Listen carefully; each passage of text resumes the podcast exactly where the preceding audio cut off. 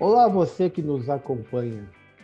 É, muito obrigado pelo seu interesse de estar por aqui nesse novo episódio da quarta temporada do YesCast, o podcast oficial do Instituto de Estudos de Saúde Suplementar.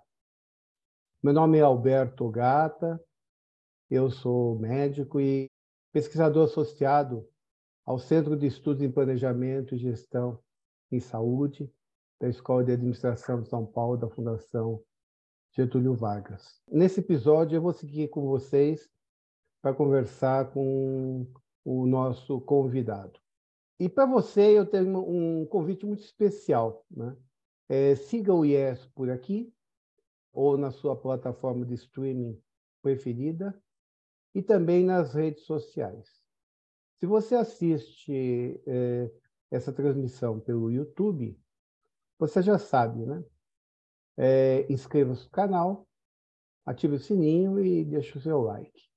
O IES agradece, pois mais pessoas serão alcançadas por este conteúdo. Nesta quarta temporada do IEScast, nós estamos abordando o conteúdo do livro Saúde nas Empresas, a promoção de uma ideia sustentável, lançado recentemente pelo Instituto, e que eu tive a satisfação de participar na sua organização. Esse livro ele é um único livro-texto que contempla praticamente todas as facetas da questão da promoção da saúde no ambiente empresarial. Né? Ele tem mais de 600 páginas e é realmente um presente do IES para o ambiente corporativo brasileiro. Você pode fazer o download nos sites do IES, da Biblioteca Nacional, do Google e da Amazon. Nós estamos é, batendo um papo, conversando com cada um dos autores dos capítulos desta obra. Hoje é com muita alegria que a gente recebe a Rosicléia Rodrigues, que é autora do capítulo Cuidados Alimentares e o Trabalho. A Rosicléia é nutricionista pela Universidade de São Paulo. Ela é mestre em Ciências, Ambiente, Saúde e Sustentabilidade pela Faculdade de Saúde Pública da Universidade de São Paulo.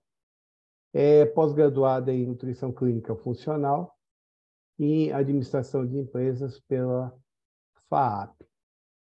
Esse é um tema bastante importante visto que tem sido considerado aqui fora como a obesidade, particularmente, como um fator fundamental na questão da prevenção e do manejo das condições crônicas não transmissíveis, na qual o Brasil está perdendo o jogo, né? porque uh, as nossas, a nossa prevalência da obesidade só tem aumentado, apesar do que se tem sido feito. Então, se com o que tem sido feito a gente não tem conseguido avançar, algo de novo né, é, é importante que a gente faça. Então, a responsabilidade né, nossa e a, a, importância do capítulo escrito pela Rosicler aumenta ainda mais. Rosicler, muito obrigado, viu, pelo estar conosco e utilizar um pouco do seu tempo para esse nosso bate-papo. Olá, doutor Ogata, boa tarde a todos. Eu agradeço muito essa oportunidade. É um enorme prazer estar aqui com vocês e nós podemos compartilhar conhecimentos. Muito obrigada. Rosicléia, como você muito bem colocou no seu capítulo, ainda pensando de uma maneira mais, mais ampla, né?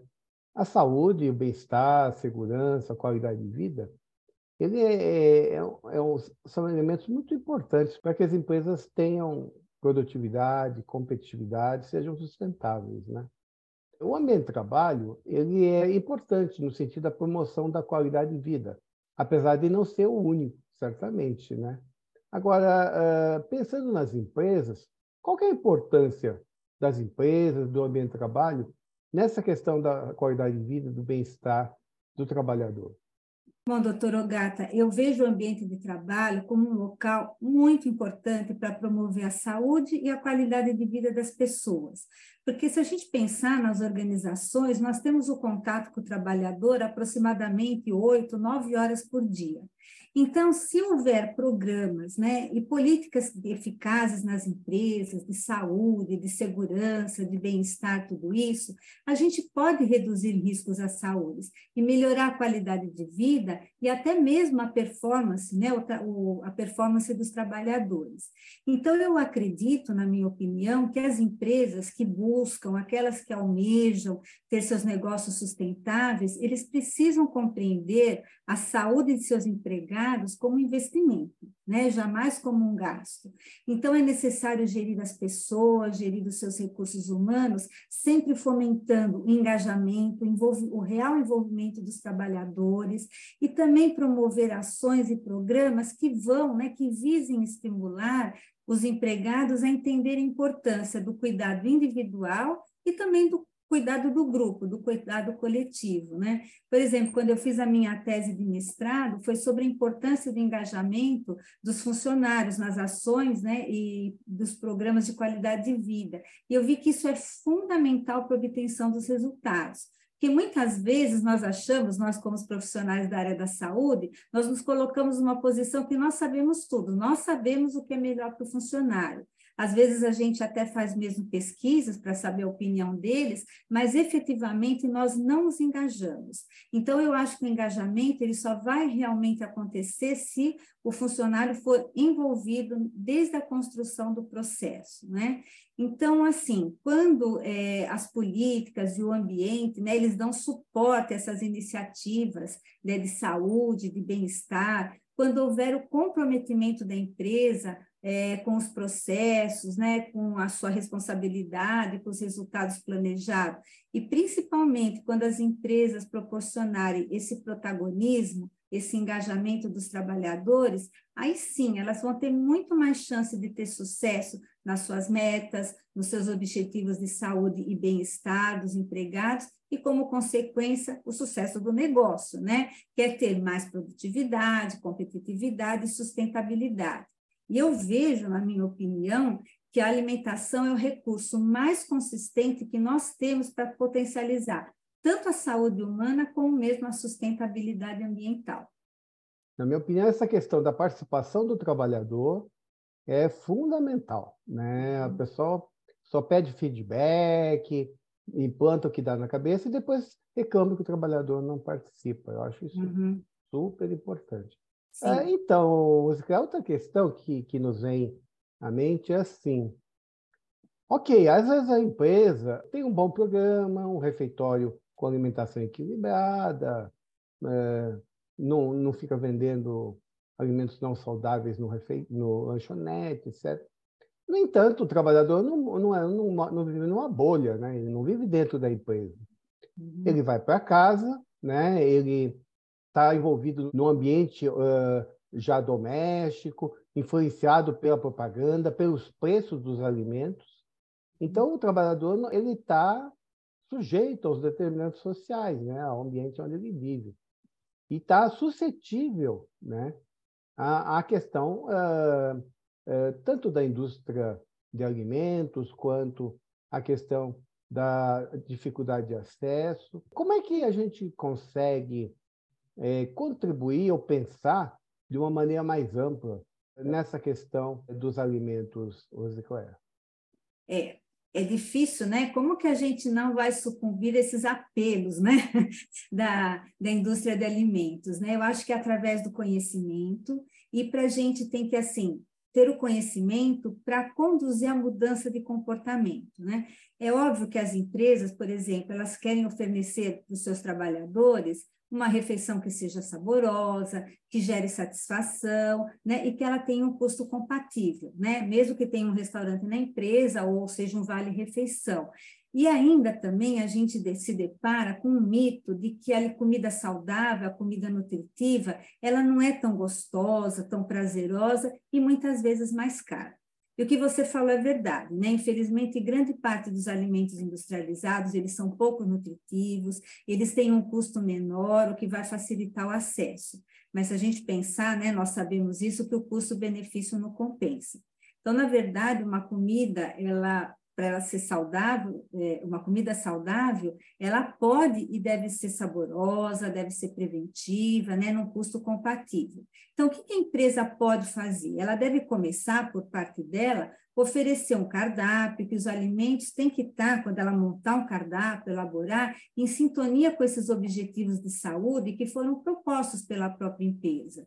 E como que isso vai acontecer, né? Como que a gente vai ajudar essa mudança de comportamento?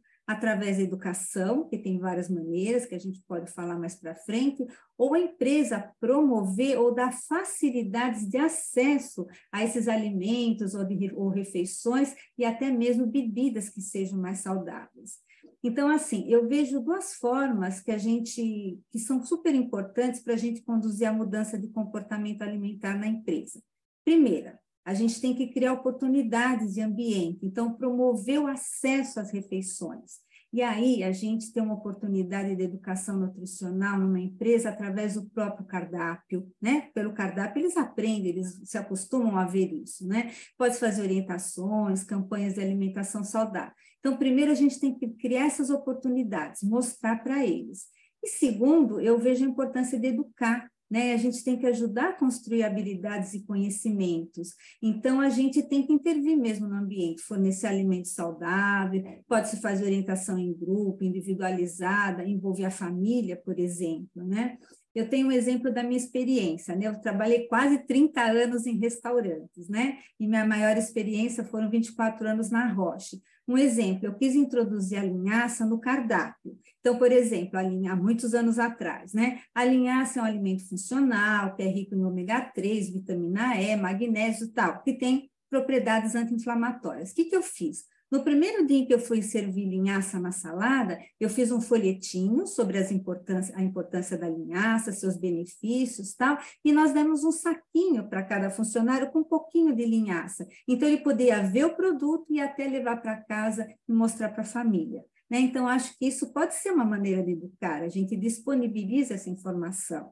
E tem também aquelas maneiras tradicionais, você pode fazer palestras em pontos presenciais, eventos de saúde, é, eventos no restaurante, como montar seu prato, como escolhas conscientes, é, oficinas com curso de, eh, com, eh, ensinando né, uma culinária mais saudável, pode fazer material informativo tanto online, nos quadros de aviso, em TVs da empresa, pode fazer, eu fiz muito isso, campanhas de bioimpedância, você pesa, mede a pessoa, vê o percentual de gordura, tal, você faz para um grupo, por exemplo, de 10 pessoas, terminada a avaliação, você discute com cada um como a pessoa está e aproveita e dá uma orientação nesse sentido, né? Um bate-papo na hora do almoço, que mais? Uma feira na empresa, por exemplo, as empresas elas fazem muito promoções, né? Panetone, ovo de Páscoa, tal que não pode fazer uma feira na empresa, semanalmente levar uma feira de, é, uma feira de verduras e legumes, frutas, tal, se possível esses alimentos serem orgânicos, isso vai estimular o consumo de verduras, frutas e legumes, facilitar o acesso, né? Às vezes não dá tempo de passar num local para comprar, no mercado, e aquilo já está na empresa, o funcionário compra quando ele está saindo. Então, assim, a gente tem que educar e para conduzir essa mudança de comportamento, eu acho que também disponibilizando a informação e alguns recursos pode se ajudar muito, né, esses funcionários, na minha opinião. Sensacional, Ziclé. Eu a, a, gente via é, fora do país, nos Estados Unidos particularmente, muito comum essa questão da feira com produtores locais, muito comum. E hoje uhum. a gente uhum. vê que aqui no Brasil, inclusive alguns condomínios têm adotado, né? É, é, é, realmente você estimula o produtor local, né? É, evita que o alimento fique viajando né? uhum. e, e, e, você facilita o acesso. É muito interessante. Todos saem ganhando, né? Todos, exatamente. A gente tem já, não é de hoje, é, que a gente tem visto a, a, que e a, até a OMS também aponta, né, que as quatro grandes condições crônicas, né? Doença cardiovascular, câncer, diabetes e as doenças pulmonares crônicas, elas são as mais prevalentes, a de maior mortalidade precoce, a que causam mais impacto no sistema de saúde. É, e elas estão associadas a quatro importantes fatores de risco, que é alimentação, atividade física, tabagismo e uso abusivo do álcool. No entanto, né, o sistema de saúde, hoje, ele vai só na consequência. Então, se discute hoje como tratar a insuficiência renal, como tratar a, a questão do infarto, do derrame, mas ninguém perde o rim de um dia para o outro, né? Fala assim, oh, hoje meu rim vai parar de funcionar. São anos, né? Com hipertensão, diabetes, e que em boa parte poderia ser até prevenido por um estilo de vida saudável, né? E como eu comentei no início, está claro que muita coisa que as empresas têm feito até agora não tem funcionado, né? Porque elas uh, não têm melhorado as taxas, nem nacionais, nem nas suas empresas, né? Então, como é que, o que, que as empresas poderiam, de que maneira, eu acho que você já deu algumas pistas nas suas respostas muito importantes, mas no sentido de contribuir para a melhorar esse cenário, né? Porque, particularmente no que se refere à obesidade, o que os autores têm mostrado é que, assim, a gente tem que diminuir a prevalência de obesos. Não adianta só dizer assim, ah, coma melhor e continue assim. Não, você tem que. Não, não pode continuar obeso. Não pode continuar. Mesmo sendo uma condição multifatorial, né? Porque senão a gente vai aumentar a prevalência de diabetes, por exemplo, né? Então, assim, o que, que você sugere, além daquelas sugestões preciosas que você já deu, que as organizações poderiam fazer para conseguir melhorar os seus números? Bom, doutora Ogata, para combater esses números, eu vejo assim como necessário o trabalho com uma equipe multiprofissional. Tem que ter um médico, educador físico, psicólogo, nutricionista, enfim, né? A abordagem, eu vejo que ela tem que ser holística, né? É, tem que ver o ser humano como um todo, né? Não dá para é, cuidar apenas uma parte. Por exemplo, não adianta praticar exercícios físicos e se alimentar mal. Não adianta praticar exercícios físicos, se alimentar bem, mas não dormir horas suficientes, por exemplo. Então, acho que o trabalho dos profissionais ele tem que ser, ele deve ser complementar todos trabalhando dentro das mesmas diretrizes, né? Agora, falando da minha parte, né, para promover uma mudança de comportamento alimentar, a gente tem que entender que o comportamento ele está associado não somente ao conhecimento, né, mas também às crenças e sentimentos que as pessoas têm em relação ao alimento. Então, assim, é, é, difícil a gente atingir resultados, né, que esses resultados sejam significativos, apenas transmitindo conceitos e informações, né, sobre alimentação e saúde. Eu acho que tem que levar em conta outros fatores, né? Por exemplo, né, eu gosto muito que fala, né, o Michael O'Donnell, que é o diretor executivo do American Journal of Health Promotion. São quatro fases de percepção para mudanças, né? E esse é um processo dinâmico. Então, você tem que sensibilizar através de um processo educativo, você tem que motivar as pessoas, né, para desenvolverem suas habilidades, então tem que dar incentivos para isso tem que construir habilidades e conhecimentos, ensinar as pessoas né, como fazer e como mudar também. E criar, como eu já falei, oportunidades de ambiente. Então, se a gente tem que dar condições né, para essas mudanças de cultura, ajudar as pessoas a formarem novos hábitos, né? Então, assim, que medidas a gente pode adotar na, na parte nutricional? Aquilo que eu já comentei para a gente sensibilizar e motivar, a gente tem que criar oportunidades em ambiente, favorecendo né, o acesso a refeições que sejam nutricionalmente equilibradas, né, e também incentivar pelo exemplo, por exemplo. E depois educar e construir habilidades e conhecimentos. Então, a gente vai ajudar as pessoas, através do conhecimento, a formar novos hábitos. Então, então eu vejo dessa maneira, né, para a gente conseguir alterar esses números. Rose Claire, é, quais são os pré-requisitos para iniciar um programa de alimentação saudável nas empresas e aí é, conseguir modificar o comportamento dos trabalhadores, não só em alimentação, mas quer que adotem um estilo de vida saudável, você pode compartilhar os primeiros passos para quem está começando um programa? Bom, doutora Ogata, eu acredito que antes de uma empresa iniciar um programa né, para promover uma alimentação saudável, ela precisa primeiro compreender o significado de saúde, bem-estar e qualidade de vida, né, é, um ambiente de vida saudável, se isso é realmente um valor para a empresa, porque se não for um valor, ela vai ter dificuldades em implantar. Depois, eu acho que ela precisa estabelecer as razões para implantar uma política, um programa de qualidade de vida, né? Compreender a importância da alimentação e da nutrição nesse contexto de saúde, de bem-estar e de qualidade de vida. Eu acho que é importante. Uma vez isso feito, é definir o que, que ela espera de um programa de alimentação e nutrição. O que, que se espera disso? É, tem que estabelecer um orçamento para começar um programa assim, é, tem que definir as prioridades, quais são os resultados esperados e como, e como vai priorizá-los, né? E sempre eu acho que ela tem que entender que o principal foco a ser atingido nos seus programas é a mudança de comportamento. E esse só vai acontecer, como a gente falou, com educação e com a promoção de facilidades, que seja acesso a alimentos, a refeições, né, até mesmo bebidas saudáveis. Então, acho que isso tem que ser um pré-requisito ser estabelecido antes. Aí sim vai começar a delinear um programa de, de alimentação saudável, na minha opinião. Muito bom, Rosica. É, e aí a gente tem um novo desafio, né? Que as pessoas na pandemia foram para o home office, muitas estão no sistema híbrido, porque muitas não querem voltar totalmente para o escritório. Então, antigamente, a gente discutia muito com as empresas, porque nós temos o pessoal de venda, né? Quando você trabalhava na indústria, eh, tinha o pessoal eh, de venda que ficava no Brasil inteiro, né? disperso tem o pessoal eh, de transporte, logística, e tem a turma do home office, né? Quer dizer, isso vai exigir uma nova estratégia, né? um novo olhar na questão da alimentação, né? Porque o pessoal que está trabalhar, tipo turma de venda, turma de transporte, come na rua, né?